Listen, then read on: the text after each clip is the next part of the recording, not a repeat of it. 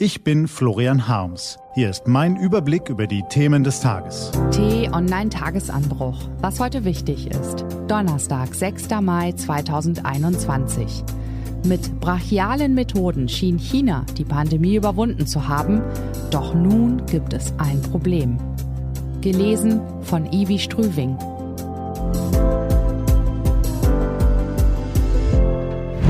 Was war? Das große Rennen. Die Ersten werden die Letzten sein. So steht es im Neuen Testament, dass ich an dieser Stelle den drohenden Unterton nicht verkneifen kann und uns vor der saturierten Selbstgefälligkeit warnt, wenn es gar zu gut läuft und die wirklich wichtigen Ziele aus dem Blick geraten. Eher gehe ein Kamel durch ein Nadelöhr, als dass ein Reicher ins Reich Gottes komme, heißt es dort weiter, damit auch der Letzte kapiert, dass erst am Ende abgerechnet wird. In unseren Tagen könnte der biblische Tritt in den Hintern manche Regierungschefs inspirieren, zum Beispiel am anderen Ende der Welt, im fernen Australien. Denn in Down Under dürfte man sich bisher eigentlich selbstzufrieden auf die Schulter klopfen. Schottendicht, harte Kante, alles richtig gemacht mit Corona. Das Virus wird sofort niedergeknüppelt, wo immer es sich zeigt. Der Erfolg des entschlossenen Vorgehens kann uns gebeutelte Mitteleuropäer vor Neid erblassen lassen. In manchen Landstrichen haben die Aussies noch nie eine Maske aufgesetzt und kennen den Dresscode der Pandemie nur aus dem Fernsehen. Man kann also die Dinge dort locker angehen. Es ist diese entspannte Haltung, die sich nun rächt, nicht nur in Australien.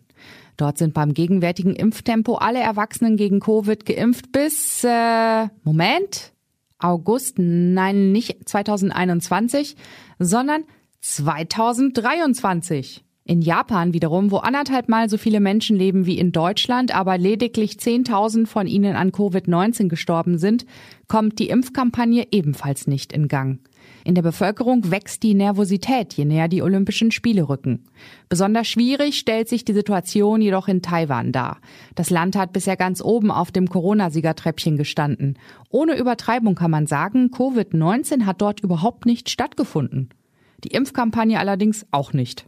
Kaum wahrnehmbare 0,3 Prozent der Bevölkerung haben bisher Bekanntschaft mit der Nadel gemacht. Die strategische Bedeutung dieses Rückstands hat man vor allem dort erkannt, wo sowieso ununterbrochen über Macht, Strategie und das Ringen der Systeme sinniert wird, in Peking. Wer zuerst die Herdenimmunität erreichte, wird sich als erster der Welt wieder öffnen können. Fasst Chinas Chef-Epidemiologe das Wettrennen nüchtern zusammen. Anders gesagt, Herdenimmunität ist gut fürs Geschäft und eine hervorragende Machtoption. Die Gesundheit? Ja, schon auch. Entsprechend laut ist das patriotische Getöse, mit dem das Volk zu den Impfstationen gerufen wird. Geschäfte werden mit einem grünen Zertifikat am Eingang belohnt, sobald sich die Belegschaft hat impfen lassen. Und beim Shoppen gibt es Prozente für Geimpfte. Die Zahlen, die das Riesenreich präsentieren kann, sind auf den ersten Blick beeindruckend. Schon 285 Millionen Dosen haben das nationale Immunsystem stimuliert. Im April hat China die USA vom ersten Platz verdrängt. Aber angesichts der schieren Masse von Menschen, die den Weg ins Impfzentrum finden muss, sind das nur kleine Brötchen. Selbst in Deutschland liegen wir im prozentualen Vergleich weit vorn und haben inzwischen fast das doppelte Niveau an Injektionen erreicht. Schlimmer noch für Peking. Um die Wirksamkeit der chinesischen Impfstoffe ist es nicht gut bestellt.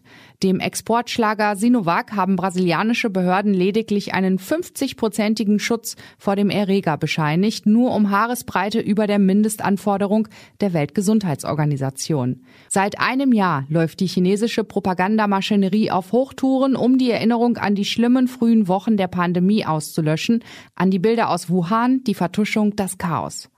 Als Corona-Besieger will Präsident Xi Jinping in den Geschichtsbüchern stehen und nicht nur in denen, die seine Partei selbst druckt. Die Botschaft? Selbst die Seuche muss sich der großen historischen Linie beugen, die China an die Weltspitze führt. Aber jetzt impfen sich die Pandemieversager aus Europa und den USA auf einmal den Weg aus der Quarantäne frei, überholen doch glatt. Alarm! Wir halten fest. Das Rennen darum, wer aus der Pandemie gestärkt hervorgeht, ist noch nicht entschieden. Es gibt überraschende Wendungen und manchmal sind die letzten die ersten. Was heute wichtig ist. Die T-Online-Redaktion blickt für Sie heute unter anderem auf diese Themen. Wiedergewonnene Freiheit. Wenn alle wollen, kann es tatsächlich auch mal zügig gehen. Am Dienstag hat das Bundeskabinett Lockerungen für Corona-Geimpfte beschlossen. Heute steht die Verordnung von Justizministerin Christine Lamprecht im Bundestag zur Abstimmung. Schon morgen soll sie den Bundesrat passieren. Und dann, ja, dann könnten ab dem Wochenende vollständig Geimpfte und Genesene tatsächlich ein Stück Normalität wiedererlangen. Kontakt- und Ausgangsbeschränkungen gehören dann für sie der Vergangenheit an. Lediglich Maskenpflicht und Abstandsgebote im öffentlichen Raum sollen weiterhin für alle gelten. Briten haben die Wahl. Parlamentswahlen in Schottland und Wales, Lokalwahlen in England. Erstmals seit Beginn der Pandemie und dem Brexit-Vollzug werden die Briten heute an die Urnen gerufen. Besonders spannend ist der Wahlausgang in Schottland, wo die Zustimmung für Regierungschefin Nicola Sturgeon als Gradmesser für deren Unabhängigkeitskurs gilt. Diese und andere Nachrichten, Analysen, Interviews und Kolumnen gibt's den ganzen Tag auf t-online.de. Das war der T-Online Tagesanbruch vom 6. Mai 2021, produziert vom Online-Radio- und Podcast-Anbieter Detektor FM. Den Podcast gibt's auch auf Spotify. Einfach nach Tagesanbruch suchen und folgen. Ich wünsche Ihnen einen frohen Tag. Ihr Florian Harms.